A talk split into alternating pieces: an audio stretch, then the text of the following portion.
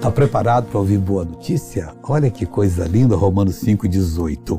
Pois assim como por uma só ofensa veio o juízo sobre todos os homens para a condenação, fomos condenados em Adão, fomos separados de Deus, morremos em Adão, não tinha mais esperança para nós.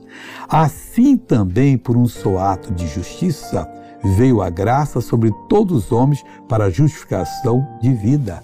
Toda a humanidade tem a graça de Deus sobre ela até os bandidos, um missionário, basta eles se converterem, pedirem perdão, que a graça de Deus faz tudo, já está tudo preparado. Não vamos é, pular uma pessoa sequer, vamos pregar para todo mundo, seja ele agente da lei ou agente do crime. Vamos falar que Jesus o ama, vamos levar essa pessoa aos pés de Cristo.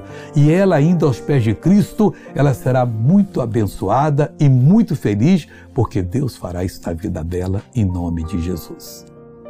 Pai, para a tua glória, eu oro por essa pessoa que não te conhece, que não sabia que a tua graça está sobre ela.